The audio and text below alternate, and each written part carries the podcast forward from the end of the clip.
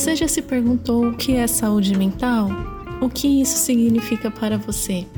Quando devemos começar a nos preocupar com a saúde das nossas emoções e da nossa mente? No contracapa de hoje, iremos conversar um pouco sobre saúde mental com foco na juventude, que é sem dúvida um dos períodos em que mais transformações ocorrem na vida do ser humano. Descobertas de si diante do mundo, descoberta dos outros, entendimento das próprias emoções e tudo isso aliado a um momento bem específico, a pandemia da Covid-19. Eu sou Solange Rocha, bibliotecária do Sesc Campinas, e vou te acompanhar em mais esse episódio, mas hoje eu não estou sozinha. A galera do Papo Geral, programa do Sesc voltado para os jovens, vai me acompanhar com muitas dicas para você. Responder às questões iniciais não é tarefa simples, já que são diversas as fontes, discursos, recursos e saberes que tentam conceituar o tema. Mais do que um cenário de ausência de problema, a saúde mental é entendida como um estado onde o indivíduo está bem o suficiente para lidar com as situações cotidianas, que são tão diversas quanto imprevisíveis. Afinal, viver no mundo atual implica em lidar diariamente com as complicações causadas pelo ritmo intenso de vida e pela aparente fragilidade de algumas relações e os diversos contratempos que podem prejudicar as nossas interações sociais a médio e longo prazo. Para a OMS, Organização Mundial de Saúde, a saúde mental refere-se a um bem-estar no qual o indivíduo desenvolve suas habilidades pessoais, consegue lidar com o estresse da vida, trabalha de forma produtiva e encontra-se apto a dar a sua contribuição para a comunidade em que vive. Em relação às crianças e jovens, a saúde mental implica pensar os aspectos do desenvolvimento, tais como ter um conceito positivo sobre si, ter tantas habilidades para lidar com seus pensamentos e emoções, quanto para construir relações sociais, tendo uma atitude de se abrir para aprender e adquirir educação. Em última análise, tudo o que pode possibilitar uma participação ativa na sociedade. Diariamente, vivenciamos uma série de emoções, boas e ruins, mas que fazem parte da vida. O como lidamos com essas emoções é que determina como está a qualidade da nossa saúde mental a adolescência, que começa por volta dos 10 anos e vai até os 19 anos, segundo a classificação da própria OMS, é um momento único que molda as pessoas para a vida adulta. Promover o bem-estar psicológico e proteger esses jovens de experiências adversas e fatores de risco que possam afetar o seu potencial de prosperar não são apenas fundamentais para o seu bem-estar, mas também para a sua saúde física e mental na vida adulta. A adolescência é um período crucial para o desenvolvimento e manutenção de hábitos e saúdes sociais e emocionais, importantes para o bem-estar mental. Isto inclui a adoção de padrões de sono saudável, exercícios regulares, desenvolvimento e enfrentamento de resolução e problemas e habilidades interpessoais e aprender a administrar a própria emoção. Ambientes de apoio familiar, na escola e na comunidade em geral também são de extrema importância. Os adolescentes precisam de estrutura e de senso de normalidade para manter a estabilidade emocional, o que pode ser mais difícil em tempos de ensino à distância, afastamento dos amigos, cancelamento de festas e viagens e mudanças de costumes em razão da pandemia. Medo, ansiedade, tristeza são sentimentos que permeiam a vida de todos nós. Porém, na fase da juventude e, sobretudo, em um período de isolamento social, esses sentimentos podem ser potencializados.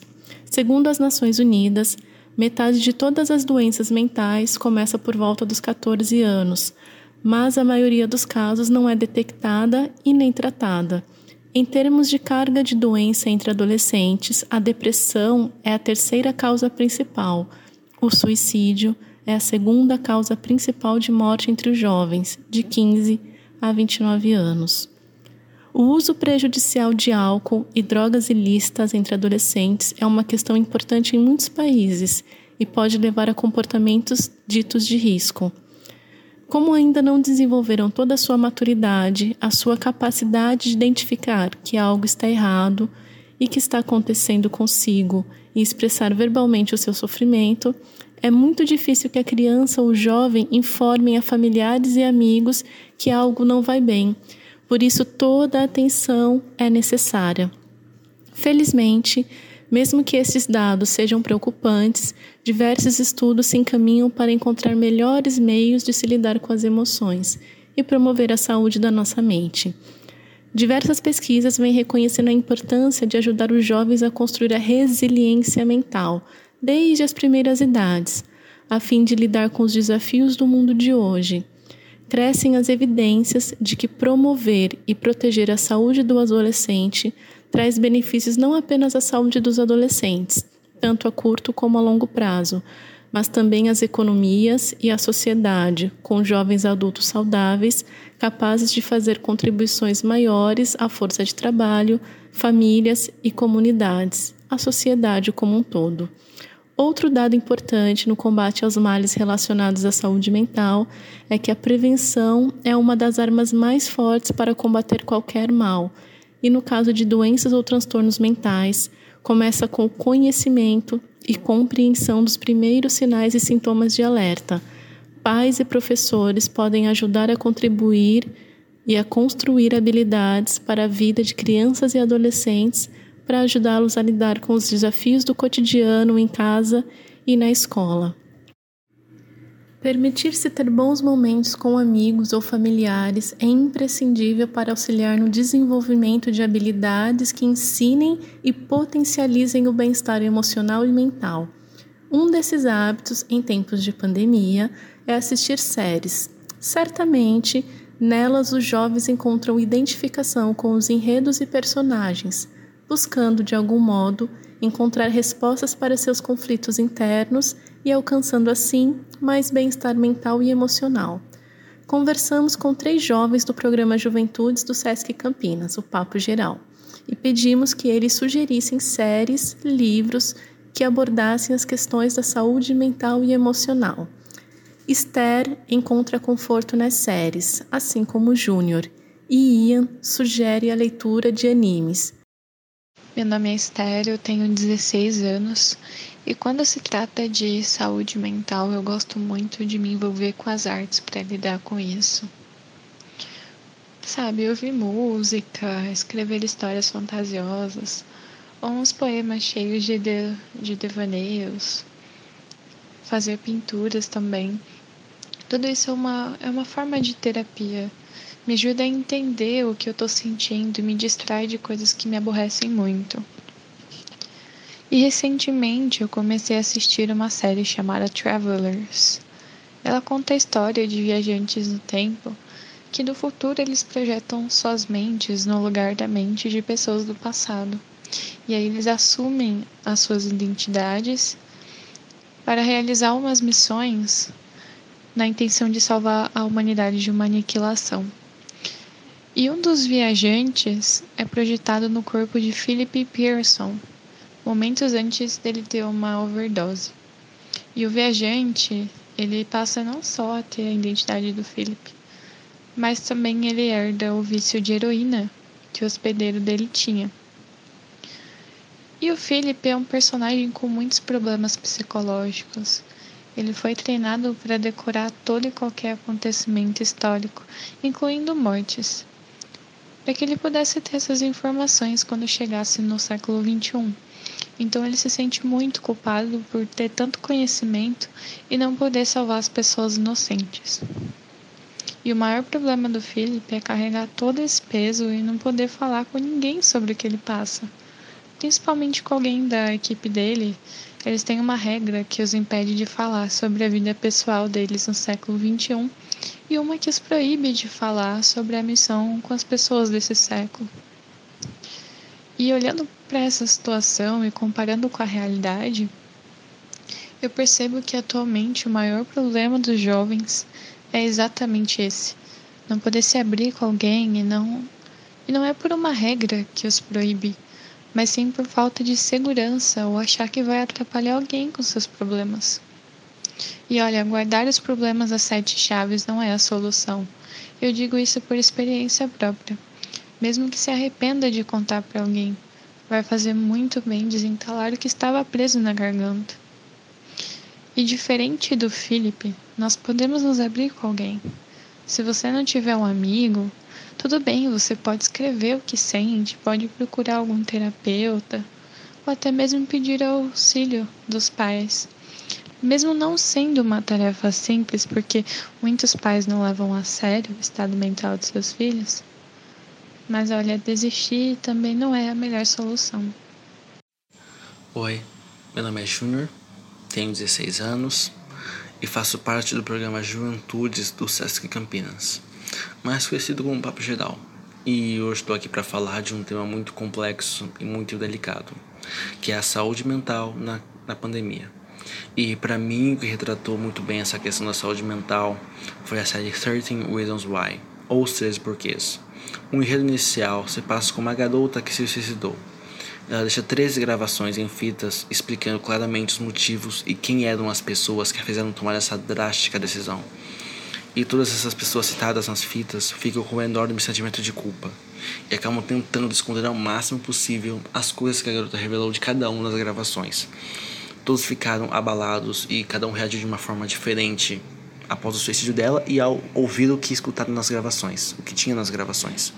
Mas o personagem principal, que é o Clay Jensen, foi o que mais sofreu.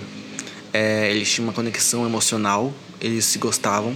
E logo após o suicídio de Hannah Baker, que é o nome da garota, o mesmo começou a desencadear vários gatilhos: é, síndrome de ansiedade, depressão, síndrome do pânico e dissociação foram alguns problemas retratados na série que ele sofreu e particularmente é como se eu mesmo estivesse no lugar dele, como se eu mesmo estivesse sentindo o que ele está sentindo. E isso para mim é o que mais me fascina durante todos os episódios. Eu também sempre sofri ansiedade e creio que outros jovens também se identificaram com Clay. E de fato é uma série muito impactante, porém necessária. Principalmente para adultos assistirem e terem uma certa noção do que se passa na cabeça de um adolescente, de um jovem. E acho isso essencial. É, e, particularmente, minha experiência com ansiedade é algo muito complicado. São dias e dias, alguns dias bons, alguns dias ruins, e chega de noite começam aqueles pensamentos indesejáveis e que me fazem repensar minha importância na vida das pessoas. O medo e a insegurança tomam conta do meu subconsciente, resultando em uma solidão. É como um visitante que entra e sai a hora que quer, a hora que quiser. E eu tenho muita sorte mesmo de ter pessoas que entendem isso e que me aconselham e me acalmam. Olá pessoal, meu nome é Ian Santos.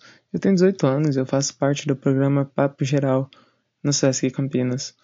Hoje eu pretendo falar um pouco sobre como dois animes que eu gosto muito se relacionam com a saúde mental em suas histórias.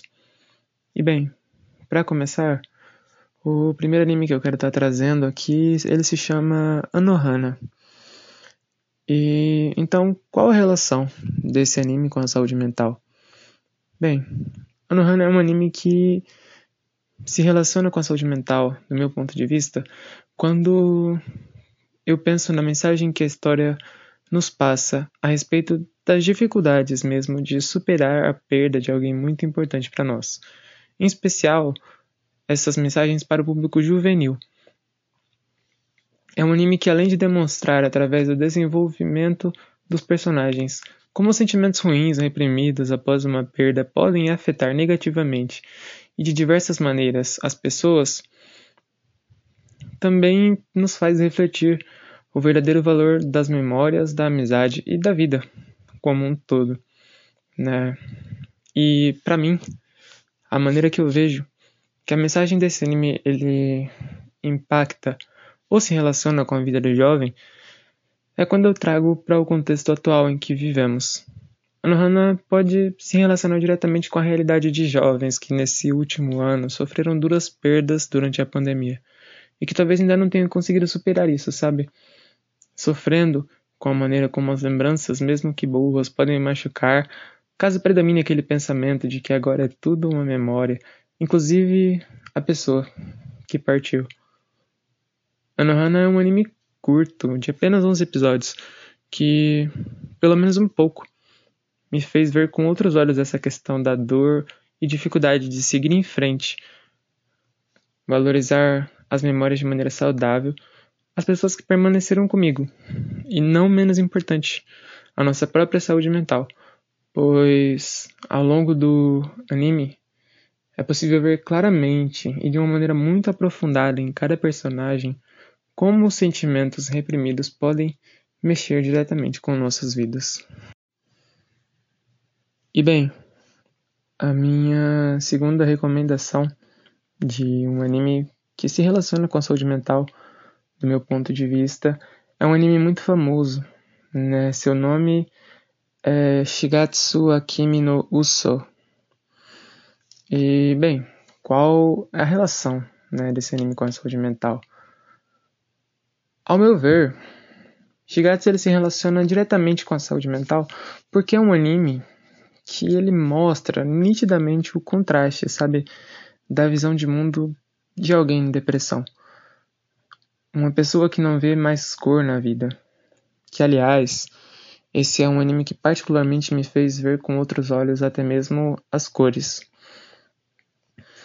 E como alguém nesse estado acaba não percebendo a maneira como ela é capaz de influenciar positivamente a vida de outras pessoas, fechando-se apenas no círculo de seus traumas e sentimentos ruins, mas não intencionalmente, e sim porque isso é uma consequência do estado de depressão. E em continuação, a maneira que eu vejo que a mensagem desse anime ela impacta ou se relaciona com a vida do jovem para mim, o impacto de Shigatsu na vida do jovem está muito, muito forte nas pequenas mensagens que o anime traz. São pequenas lições de vida que você vai absorvendo ao longo do anime. Todas elas sempre relacionadas com a maneira como, mesmo em momentos simples da vida, nós podemos encontrar a felicidade e sermos o motivo da felicidade de alguém. Há até uma frase bem marcante para mim que diz: mais ou menos assim. Não é engraçado como os momentos mais inesquecíveis podem ser tão triviais? Shigatsu Akimi no Uso é um anime que com certeza me fez ver com outros olhos a importância desses momentos mais simples, a importância das pessoas ao meu redor e, não menos importante, a nossa importância e influência, às vezes que para nós passa até despercebida, mas que ela é de grande ajuda para outras pessoas. Outro meio muito produtivo de se promover o bem-estar mental é através da leitura. A leitura é um excelente meio de entretenimento e de terapia, quando desejamos nos aprofundar em nós mesmos através da visão do outro. Há um ramo nos estudos da área de leitura e bibliotecas chamados biblioterapia, que basicamente é um tratamento terapêutico por meio de livros. Assim, indicamos dois títulos para jovens e pais de jovens capazes de fazer você refletir e se abrir caso precise de ajuda. O primeiro é Eu achava que isso só acontecia comigo, da escritora Brené Brown. A busca pela perfeição é exaustiva e implacável somos constantemente bombardeados pelas expectativas sociais que nos ensinam que ser imperfeito é sinônimo de ser inadequado. Para onde quer que se olhe, há mensagens nos dizendo quem, o que e como deveríamos ser.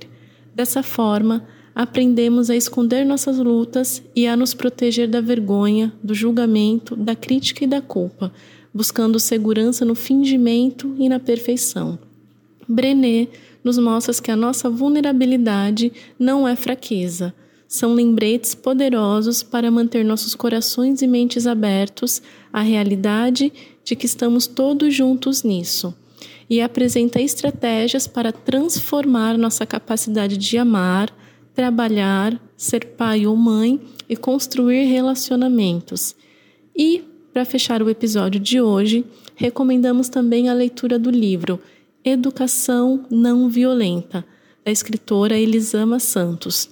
A autora nos propõe refletir de que modo podemos estimular a autoestima, a autonomia, a autodisciplina e a resiliência em você e nas crianças.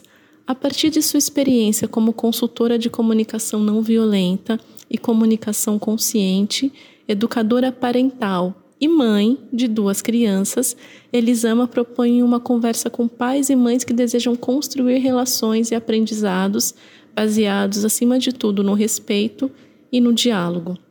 E querem estimular a autoestima, a autonomia, a autodisciplina, a resiliência nos filhos. A ideia é que o processo de construção de conhecimento torne-se positivo quando ocorre por meio da empatia e reflexão crítica. Assim, Elisama apresenta conceitos que podem ajudar pais e filhos a se aproximarem, conectando-se com os próprios sentimentos e comunicando-os aos outros de forma objetiva e sempre respeitosa. Por hoje é só, ficamos por aqui. Até a próxima semana com um novo episódio do Conta Capa. Até lá!